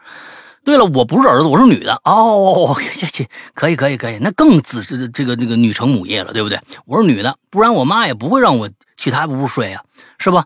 我妈应该也不是什么什么级别的大佬，我猜她可能是个。活鬼差啊，那也很牛逼了。你那你咱们现在你问问谁认识活鬼差啊？是不是？但他自己不知道啊，因为他最近呢做了个梦，挺荒诞的，又特别搞笑。后边有合适话题我再讲。这期话题还不够合适吗，亲？啊，这我妈的眼睛呢是遗传得来的，遗传来自我姥爷，但我姥爷不爱说话，所以呢他留下的故事不多。我老姥姥姥爷啊有五个子女。只有我妈遗传到了，再到了我这一辈儿，这个孙孙子辈儿，竟然没没有人遗传到。我跟我妈就开一玩笑，让她再生一个，不然这个基因失传了。哎呀，我妈这个梦，嗯，这个特别有意思，荒诞可笑，她还都记得细节。每次她给我讲的时候，我都差点笑死。不过呢，自从梦到和尚以后，我才知道，荒诞的梦。其实对当事人来说有点可怕，我也体会到了，有点心疼我妈。哎，你看看是不是？就别人说你，你听个乐，但是别人呢，已经其实就是对对对对对方已经很有伤害了啊。我妈前两天梦到去做任务，嘿，你妈做什么任务？感觉这好家伙，游戏里边你知道吗？我妈前天做任务去了啊，后面几宿啊都不肯睡觉。她说去一趟累得慌，还特别冷，不想去了。只要不睡着了，那边人呢就没法叫他。好了，闲白闲白就闲白就聊到这儿，我得去搬砖了。祝节目越来越好，祝主播越来越年轻。补充一点啊，我我妈呀，去年搬到现在住这房子呀，从今年过年初六那天起。就怪事不断，主要表现在门锁时不时来一句“哦，密码错误”。你前阵前阵不是跟我说过吗？和做怪梦。这几天，我妈发现我们小区不远处那个村子呀，竟然是被一大片坟包围的。我的天哪，坟头啊，比那村子里的屋子还多。哎呦，也怪我们那个租之前，你们怎么租一乡下的房子，还租一个，呃，那那个离那个坟这么近的一屋子呀？也怪我们之前没考察清楚，之前我们住的住在别处的时候，从来没发生过怪事我更是从来不做噩梦，我妈偶尔会做怪梦，但今年太频繁了。我想啊，估计真的跟这个地方有关。这边还四面环山，还那么多坟，我觉得我和我妈呀都是阳气挺旺那种，但是依然压不住啊。行了，讲完了，溜了溜了。这你你你们俩得想想了啊，你真的是。你这这东西，我觉得就其实就是一点点侵蚀的问题，啊，你这个东西阳气就是一点点侵蚀的问题。避还是避吧？就是旁旁边租租什么房子，赶紧回来吧，回来吧！啊，你这你妈，我跟你说，绝对不是凡人啊！你你绝对不是凡人。我跟你说，你你你妈那个应该是有背景的，你知道吧？哎呀，和尚和尚，我估计就就那边坟地的，应该就是那边坟地。你打听你们附近有没有庙？哎，你们有没有庙？这个庙啊，一般的里边啊，就就有故事了。哎，说不定就跟那和尚有关，你知道吧？哎，行了，嗯，这下次还是说，还那话啊，你别跟人老乱出主意啊，什么咱们不投胎什么这这事儿，你在梦里面少说，你知道吧？少说为妙啊。大姑娘家家的，跟一和尚出出主意，出什么主意啊？是不是？下次少少少少少少说话，少说话。嗯，啊，下一个。嗯，好嘞。下一个，我们地球同学啊，这是一个网上看到小文章，我觉得很有趣，来分享给大家。作者名字呢叫一丹。嗯，小时候啊，我因为弄坏了家里的遥控器，被我爸打了，打了接近一个月。为何会如此旷日持久呢？事情是这样的，小学一年级的我特别好奇，为什么一按遥控按钮，电视就会调台呢？我特别想知道遥控器里到底是什么，那种感觉就像是想知道宇宙外面是什么一样。我好奇了很长一段时间，有一天终于忍不住了，我就抠了一个按钮，想看看里头是啥。嗯，抠之前想是抠掉一个不用的空白按钮吧，结果就鬼使神差的抠掉了。呃，它它这儿是两个杠，两个杠是干啥的？双位数键是个双位数键啊，只能调十以内的台，之后啊，只能调一到九的台。哦，我知道，一摁这个，然后那个那个显示就会变成两道杠，然后你再决定你摁一呃和其他另外一个数。这个数是用来调双位数台的。抠完我知道大事不妙我，黑乎乎屁都没看见，但是肯定免不了一顿打。果不其然啊，我爸回家。用遥控器的时候，一看遥控上有个窟窿，我爸就问我：“你弄的？”我说：“耗子咬的。”然后我爸就顺其自然的打了我一顿。这时候我以为完事儿了，事实证明，嗯，我太单纯了。后面的日子里，我爸每每看电视调台，要调几十个台。就只能不停的按加加加加加减减减减减减减，调烦了就开始骂我你个败家玩意儿，手欠手痒皮痒。啊，过一会儿就更生气了，问我你说你是不是皮痒？我我说不不痒。然后他就开始打我，扇我头，拧我耳朵。打完我继续调台，以至于后来他一打开电视，我就开始瑟瑟发抖，站都不敢站在他旁边啊。嗯。我天天被打，这也不是办法呀，不如放手一搏吧。终于呢，有一天我过够了担惊受怕的日子了，我把遥控器的空白键抠下来，用五零二粘到了那个两条杠的双数键上。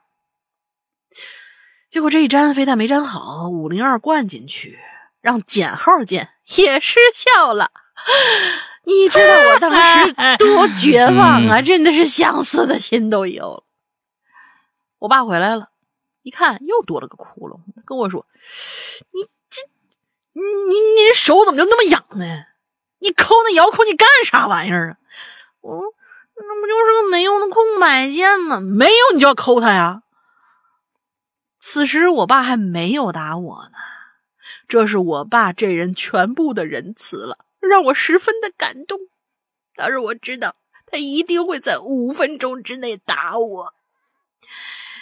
就在他一直不停的按着加加加加 加的时候，我简直冷汗直冒，我内心悬着一根线。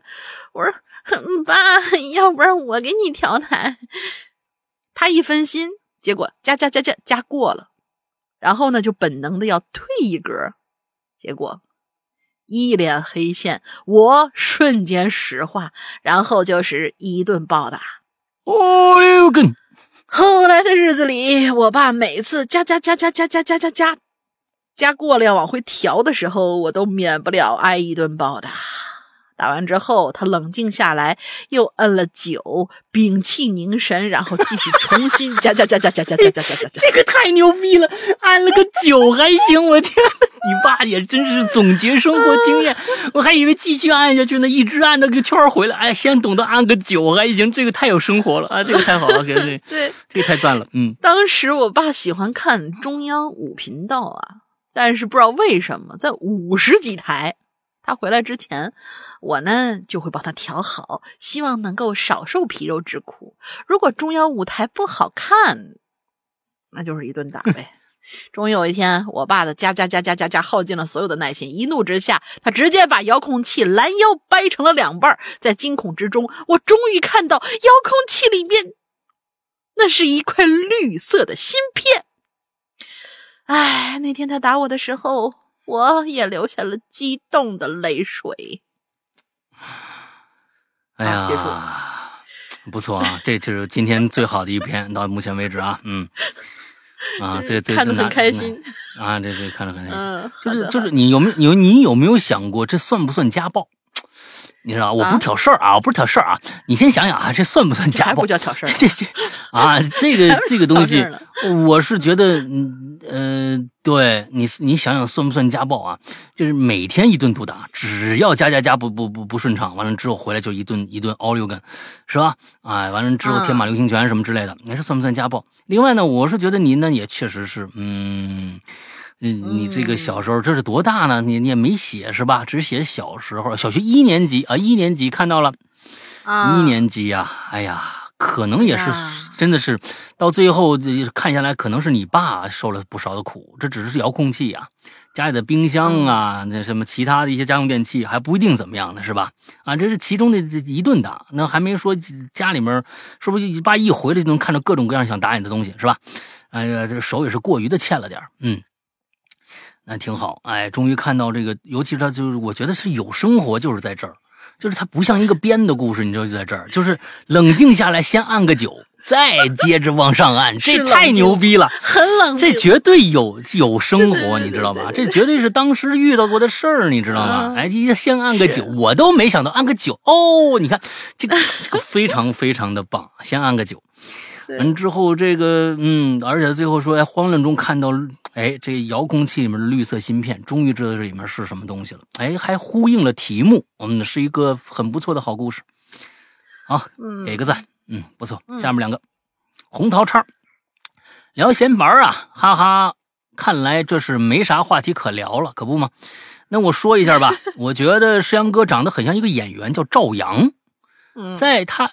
在他是谁里演聂聂宝华，《大江大河》里演于山青，呃，《警察荣耀》里演曹建军，我没一个看过的，《沉默真相》里边演平康、白雪、朱伟的那位，《警察荣耀》超好看，真的超，嗯，都没看过，嗯，那个罪罚罪里也有吧，但这个看没看过，我不知道他是谁。不知道他是可以自行百度一下。我觉得老老大真的太像了，他你你你这话你说的，两位主播跟各位鬼友怎么看？你这个呀，我跟你说，红桃叉，你你稍微的呀，那个你你转一下，这就这就有有赏了，你知道吧？哎，以后跟领导以后啊，跟一些上级啊，怎么拍马屁？你应该这么说，哎，领导，我觉得吧，那个，你你认识那个叫赵阳的人吗？谁啊？就是演那个，呃，是呃，他是谁里边那个聂宝华《大江大河》里边演于金于山青那个，不认识。我觉得吧，他长得呀特别像您，这才是好听的话。什么叫我长得像他呀？我爱惜他，我长得像他呀，是不是？是这你我跟你说，你们这，嗯，不是我翻了一下，就是就是他一说这个人，我还暂时想不起来。但是我不了解，我我我但但他一说那个那个那个警察荣誉那曹建军的人，那这个这这我知道，嗯，就是就是感觉像，你就真说眉眼什么之类的话，就是那种是同一个类型的人，就感觉是那长相。嗯，反正红桃叉，我告诉你啊，说话要这么说。哎，这是一个那种说你你别老说，哎，领导你真像那谁谁谁，你你我跟你说，领导不一定喜欢听。你说哟，那人长得真像您，哎，这我跟你说，反过来说，它的意义就不一样，你知道吗？哎，我把我把最像的一张啊发到群里，老大可以看一眼。啊，对，发到群里面了吗？对，最像的发到群里了。啊，对，感觉像是最像的。没看着啊？我看看长长什么样。长长长成什么样？哎，我这怎么怎么收不到微信？嗯，看看啊，嗯，看着了，嗯，他呀，我见过这人，是啊，这这感觉像是我哪我哪有人家帅呀？人家那个那个人家有棱有角的，你这个东西我这不行，我这不行，差人差远了。哎，这自知之明还是有的，但是我依然喜欢听。哎，那个谁长得像你这样的词儿？哎，你知道吧？赵阳长得特别像我老板，我以后就跟别人这么说。嗯，Summer，啊，石阳哥，龙陵大美女好。既然是闲玩呢，我就说说我被骗了五百块钱的事儿。哎呦喂！二零年的某个夏天，我去男朋友所在的那个城市啊找他玩儿。嗯，在他公司楼下呢，被一个自称从香港来要去贵州谈生意，在附近的服务区丢了包和手机，只剩一个老年机，还没话费，让我帮他充个话费。哎，这又少了一个主语啊，的人，的人，哎，少了个的人，哎，让我给他充个话费。那时候我真的就信了。你一听他说什么从香港来。要到贵州谈生意这种这种扯淡的事儿，你去香港到贵州谈生意，你干我来我们这儿干屁呀？啊，你真的是，你真的你就你就给他你就给他充啊！我那我是真信了，可是他，可是他给那号码怎么都充不进去啊？他就让我上车操作，说这里不能停车，去前面点，去前面点是什么意思啊？停车点吧，休息站还是？啊，去前面点。嗯啊，我还真上车了。那个时候天气很热，上车后一边我是一边问吧。你是少了个问字吗？上上车后就一边问我是不是很热，一边把空调转向我，又顺手拍拍我的肩膀，我心里就开始觉得不对劲了。这时他就开始表演了，先是问我们家庭情况，然后一直告诉我他不是坏人，他那号码啊怎么都充不去钱，他就让我呀给一个号码发短信，说他秘书，内容是我是黄总，速回电话。没多久，一个女人打过电话来了，表演的表现的很自责。关心他老板，然后啊，那个所谓的黄总怒斥了他一顿，然后啊，就说好在有人愿意帮我啊，让这秘秘书呢准备一些名牌包包啊、香水什么的送给我。我连忙说不用不用不用啊，你能帮我放下就不错了哈。嗯，电话挂断以后呢，他就让我呀去附近这个商店商店啊套点现借给他。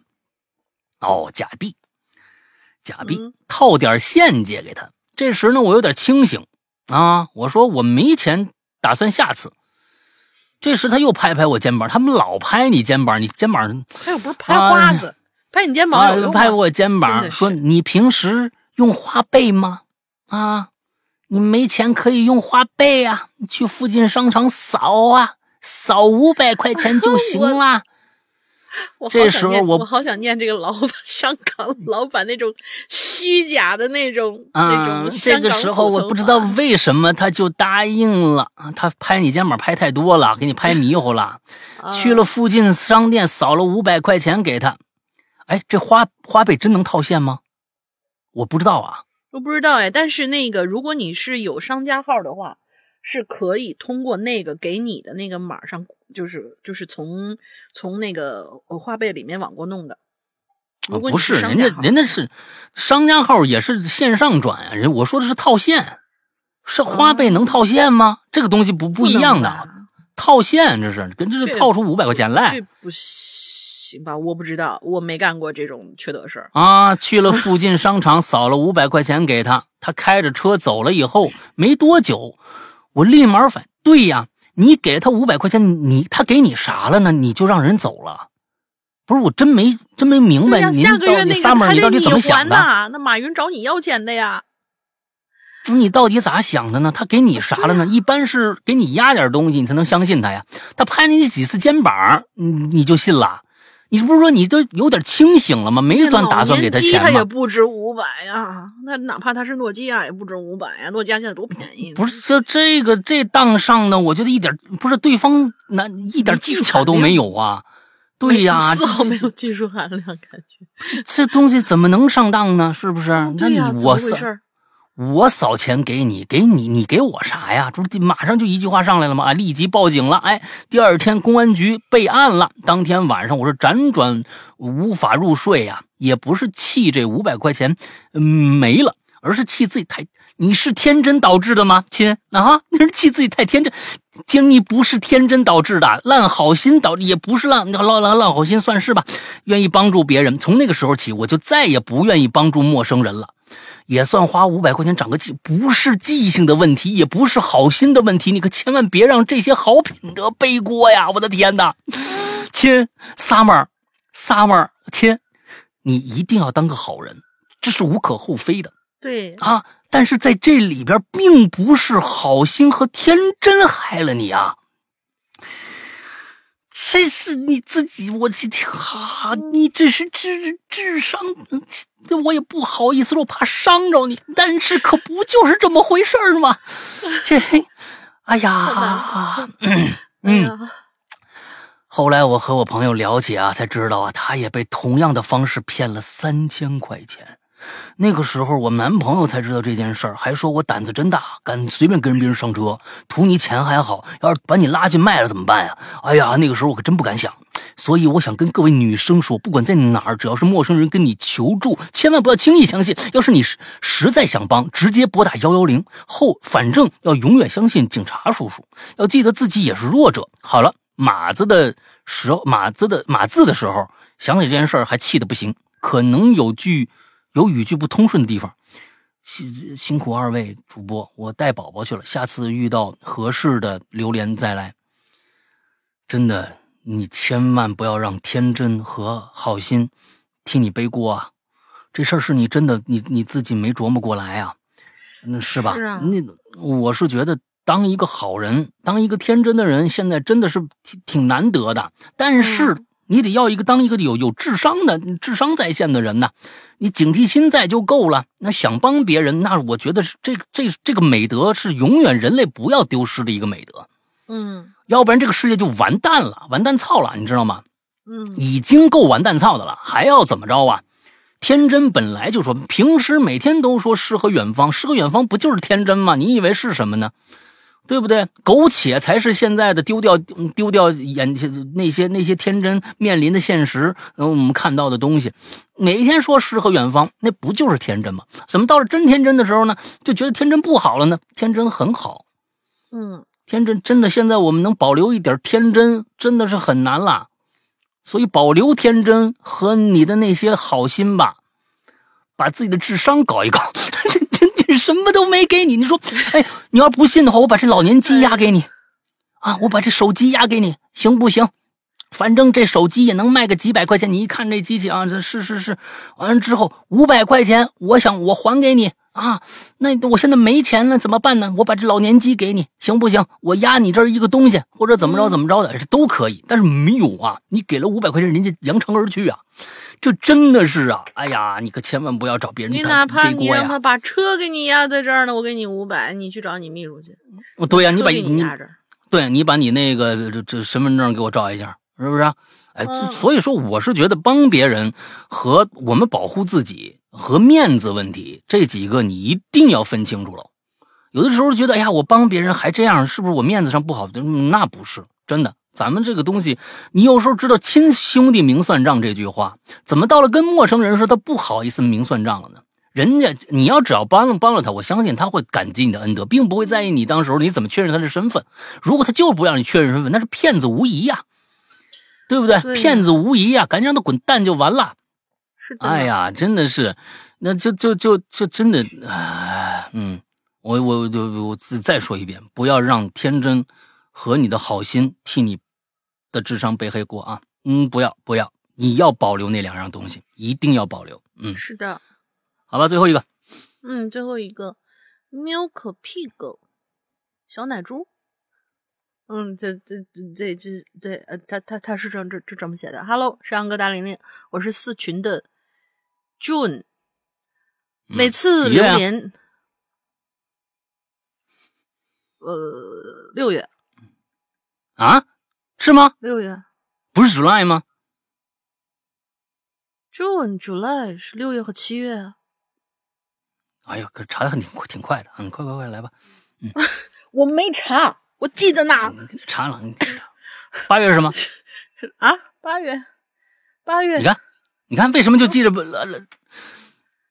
啊？嗯嗯嗯，然后我们继续往下念。哎呀，讨厌死了！嗯，每次留言都因为自己没有相应的故事，所以没有留言。今天看到大林在群里说了啊，本期榴莲就是个唠嗑局，我就兴冲冲的跑来留言啦。不知道说啥，就聊聊咋认识的鬼影吧，混个眼熟。我呢是在二一年底的时候开始听《哈喽怪谈》的，二一年十一月，我呢结束了十三年的枫叶国生活。搬家回国，在为期一个月的隔离期里啊，实在太无聊了，并且已经把自己所有关注的有关于鬼故事、真实的什么犯罪事件那些播客都听完了，所以就不停的在平台上搜索新的说鬼故事的播客，然后就让我刷到了《哈喽怪谈》，一听就入坑了，一入坑就出不来了，尤其是奇了怪了，我可太喜欢了。上个月刚刚加了会员啊，A P P 里面的故事真的好听，停不下来。现在每天上班都要戴着耳机听故事，我发现边听边工作效率真的很高呢。在上期节目里听说老大说文昌帝君的 T 恤又要开售了，我好激动，因为下个月呢我就要参加会计考试了，好需要这件衣服的加持。而听到开售时间，那好吧，我可能赶不上了，残念。不过之前我买过《哈喽怪谈》的符文 T 恤，考试那天就穿这件去喽，希望能有一样的加持效果。你买的哪件符文呢？今天就唠这么五毛钱的嗑啊！希望以后还有我能参与到的话题。最后祝两位生活顺心，节目越来越好，爱你们哟！他说的那个符文应该是去年的《哈喽怪谈》那件符文，就我们原创的那件符文啊啊！哎，他说的是那一件。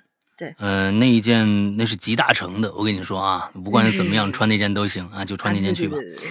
嗯，反正我估计要下个月的话，应该是赶不及了，除非是月底，月底的最后那几天都还有可能能赶得上。但是如果是月中的话，是肯定赶不上的。不过呢，呃，也希望你能去啊，去来一件。这东西反正就是好几年啊才出这么一件，好几年出这么一件，嗯。好吧，今天的所有的故事就全部结束了。我们的今天的这个只有一篇啊，只有一篇当之无愧的啊，就是这个啊，这个地球是吧？嗯，哎，地球，地球，咱们这个地球这位啊，就是遥控器的故事啊，嗯，遥控器的故事，我觉得还是挺好的啊，在整个里边。当然了，我今天并不是说没有其他好的，有两篇呢，也确实写的非常非常的棒。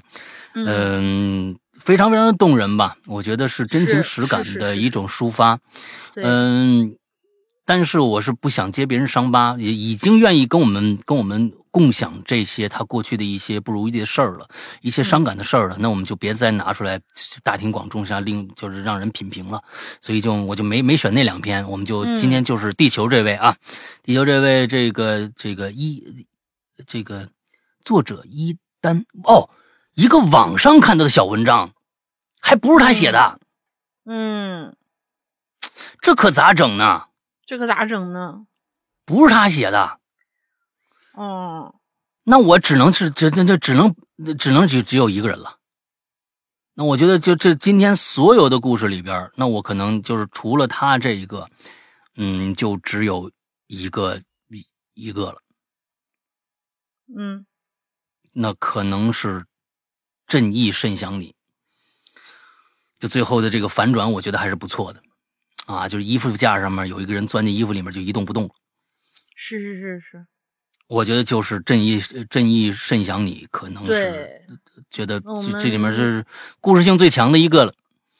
这其实也也也也赖我们，好像当时没有提过这个转载是否可以。嗯，转载是不行的啊，转载。对对对，你这转载，那你大家都转载去了，你你把那个过去给我转载一篇鲁迅的，你怎么办呢？啊，闰土完了之后怎么着的？你说我该评不评？转载是肯定不行的啊！转载是大家，你你，但是但是你如果说我过去看到了一篇，这次我用我自己的话，我重新把这个故事，当时我记这故事重新写下来，那是没问题的。你要直接你拿过来，人家就直接那样这样用的话，有点不妥。对人家或者别人或者别人那个口述，你朋友讲给你的什么，你你说一下也行。嗯，对对对对对那咱咱们今天就正义甚想你吧啊！突然这突然来的幸福感啊，是不是是不是很开心啊啊？对，好吧好吧，就就那就这样。嗯，希望大家呢也是。今天我们在微店的这个衣服就要上线了啊！完了之后，大家呢怎么样去看呢？首先最简单的方法啊，就去这个我们的公众号，或者其实我们会在我们会在所有的平台下，比如说我们自己的就是比如说这个呃 QQ 群，我们也会发；我们自己的会员的微信几个群，我们也会发。之后官微君也会发他的朋友圈，在我们的这个呃。这个微博，微博，但是大大家记住，微博咱们还还是鬼影人间的吧？对，微博你要搜鬼影人间才能搜得到啊，不能搜哈喽怪谈，因为微博改名字实在太难了。是一个蓝微号，是一个蓝微号啊，是一个蓝微号。搜鬼影人间，你搜搜鬼影人间置顶的那个微博就有了。完了之后，我们在我们的 B 站上也会有，我们的 B 站上我们的动态。你去搜我们的动态，呃，我们哈喽怪谈 B 站上的动态，你也能搜得到这个关于这个的介绍和链接，应该都能搜得到。所以呢，大家就关注一下今天啊，今天，呃，我们估计我们上午可能就是现在大家听节目的时候，应该已经发出来了。那过去呢，呃，已经关注就不说了，没关注过呢，去微店，不是淘宝啊，是微店，微店里面你们就直接搜“鬼影人间”。搜“鬼影人间”，就是后面有一个衍生产品，“鬼影人间”衍生产品店，大概就是这样的一个名字。搜“鬼影人间”就应该能出来，点进去就能看到这两件的衣服的链接了。这次我们两件是各一件是一个链接啊，大家一定要看清楚。同时跟大家说，这次我们还跟以前一样，是你买两件，包含两件以上都是八五折。八五折啊！完之后，你你你就这样，你直接就是你看中一件衣服扔到那个购物车里就行了。最后结算的时候，就会把这个钱给你减下去了。大家知道了吧？啊，就是扔进购物车，最后一起结账的时候就减下去了。两件以上，两件包含两件是八五折啊！大家记清楚这件事儿，好吧？大概就是这样。嗯，大人，你想个进群密码？进去密码就是今天贺 C 啊，有跟我们说他们那儿老家的有一个晒衣服的一风俗，叫做落买。然后这个落买这个风俗呢，是是某一个地方的方言，然后是哪个地方？俩字儿，出汤圆那个地方。哦，好吧。呃，那么最后还是让大家去关注一下我们的会员，我们的会员在我们的 A P P 里边啊，安卓和苹果都有，搜索过去的老名字“鬼影人间”就可以搜索到我们的 A P P 了。那么对于安卓来说，由由于我们的由由于安卓的这个商城实在太多，你有可能下载根本就用不了的 A P P，呃，之后请大家一定关注我们的公众号。去扫描公众号下右下角提供的那个二维码，就可以下载我们的 APP 了。呃，这是跟安卓说的啊，苹果就直接按照老方法去下就就 OK 了，就是 App Store 里面搜就可以了。